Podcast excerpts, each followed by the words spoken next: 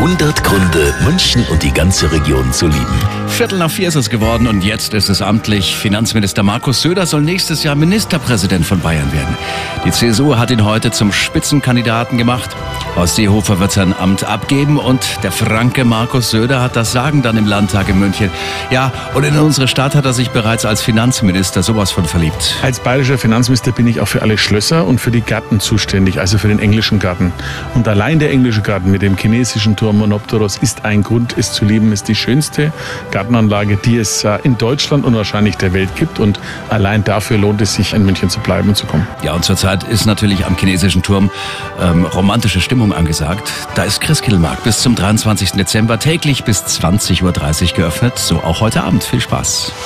100 Gründe, München und die ganze Region zu lieben. Eine Liebeserklärung an die schönste Stadt und die schönste Region der Welt.